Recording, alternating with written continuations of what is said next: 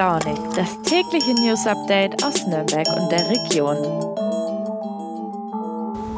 Guten Morgen und willkommen zu Früh und Launig.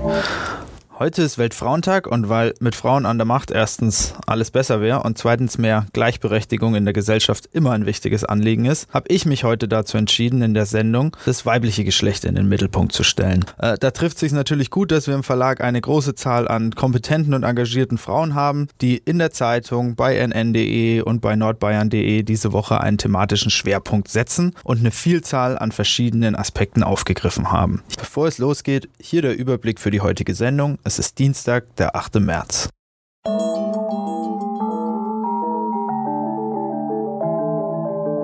Als erstes haben sich zwei Kolleginnen von mir mit der Kriminalbeauftragten der Polizei Mittelfranken darüber unterhalten, wie sich Frauen besser vor Übergriffen schützen können. Dann soll es kurz über den Equal Pay Day gehen. Und als letztes haben wir die Weltmeisterin im Skislopestyle, Lisa Zimmermann aus Nürnberg, im Interview. Viel Spaß mit der heutigen Sendung.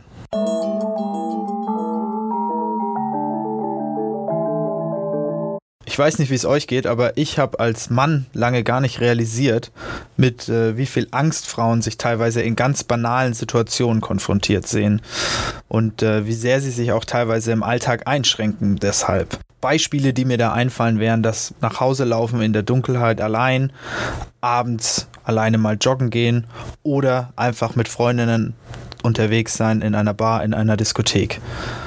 Meine Kollegin Nina hat genau darüber mit der Kriminalitätsbeauftragten der Polizei Mittelfranken gesprochen. Nina, wie begründet ist denn die Angst vor Belästigung oder einem Überfall in der Öffentlichkeit eigentlich?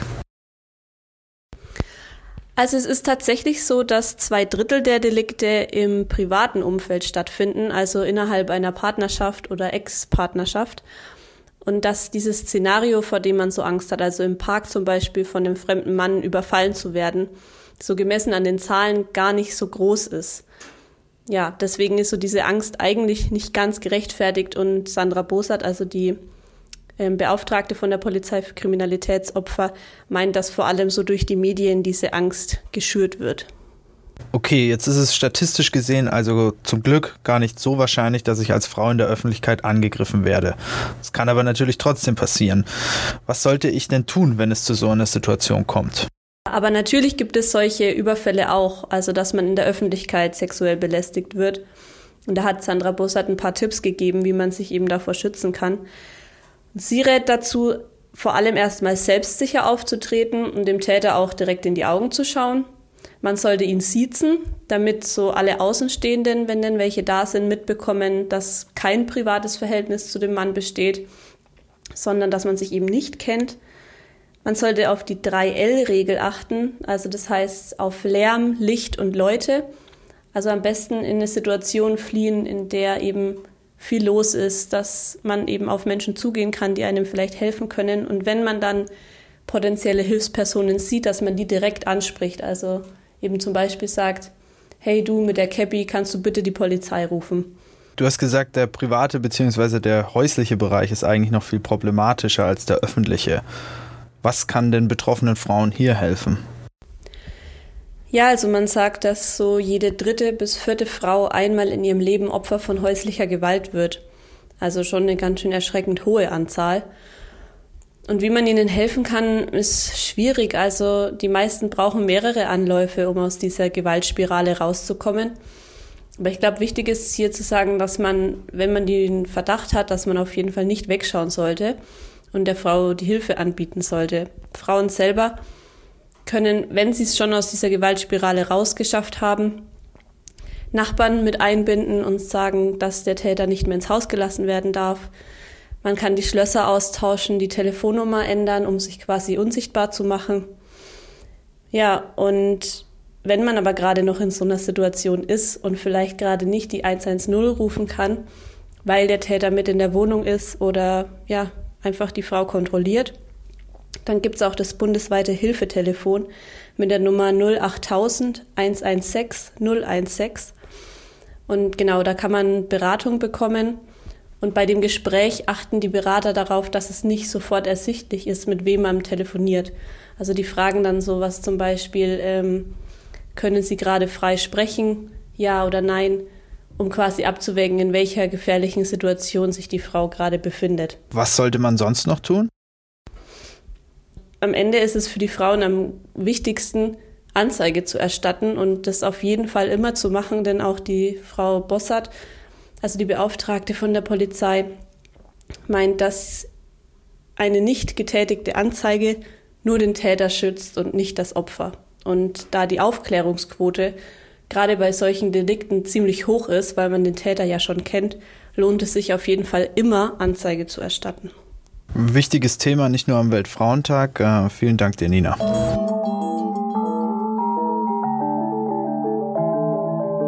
Habt ihr schon mal vom Equal Pay Day gehört? Frauen verdienen in Deutschland im Schnitt 18 Prozent weniger als Männer. Das hat das Statistische Bundesamt für das Jahr 2020 berechnet. Ziemlich krass, oder? Als Gender Pay Gap wird diese Lohnlücke auch bezeichnet, äh, die Lohnlücke zwischen den Geschlechtern. Das Durchschnittsgehalt von Frauen war im Jahr 2020 bei 18,62 Euro in der Stunde und damit 4,16 Euro geringer als bei den Männern. Die haben nämlich im Jahr 2020 im Durchschnitt 22,78 Euro verdient. Wenn man jetzt diesen Unterschied umrechnet in Tage, dann haben Frauen in Deutschland vom 1. Januar an bis gestern, also bis zum 7. März, umsonst gearbeitet. Dass der Equal Pay Day jetzt so nahe an den Weltfrauentag fällt, das ist reiner Zufall.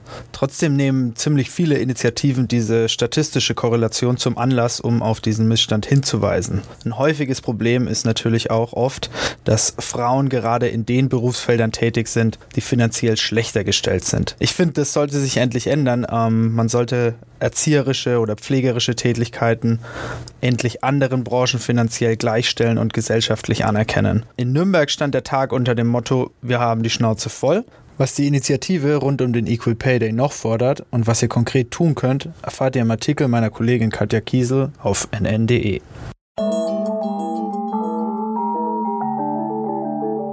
Zum Abschluss habe ich jetzt noch eine richtig starke Frau im Podcast. Lisa Zimmermann ist 26, war Weltmeisterin im Slopestyle der Freeskier und kommt aus Nürnberg. Slopestyle ist das, wo Menschen mit Skiern ziemlich schnell über ziemlich gewaltige Schanzen fahren und dabei ziemlich komplizierte Tricks ausführen. 2017 hat sie die X Games, die inoffiziellen Weltmeisterschaften in Aspen, Colorado gewonnen und dabei als erste Frau überhaupt einen Switch Double Cork 1080 gestanden. Also zwei komplette Flips und einen kompletten Spin. Mein Kollege Gregor Grosse hat mit ihr gesprochen, aber vorher möchte ich euch nochmal den Originalkommentar von ihrem größten Erfolg vorspielen. Lisa Zimmerman. That, of course, unofficial, but man, she's got to turn it on. She just got bucked out of the first place position, Jim. Absolutely. She's sitting in second place, but this girl is going for gold tonight. So let's see what she's got right now. Coming in switch, looking over the left shoulder, and lacing up the double tap. Woo! Yeah, Lisa, stomping. Servus, Gregor. Jetzt war Lisa Zimmermann ja eigentlich eine sehr erfolgreiche Athletin. Trotzdem hat sie mit 26 schon ihre Karriere beendet. Warum denn? Ja, genau. Sie hat mir erzählt, dass ihr schon so ab 2016 langsam bewusst wurde, dass sie eigentlich lieber was anderes machen wollte. Also so im Training hat sie gar nicht mehr so viel Spaß gemacht. Ähm, das hat sie alles ein bisschen genervt, wie sie mir erzählt hat.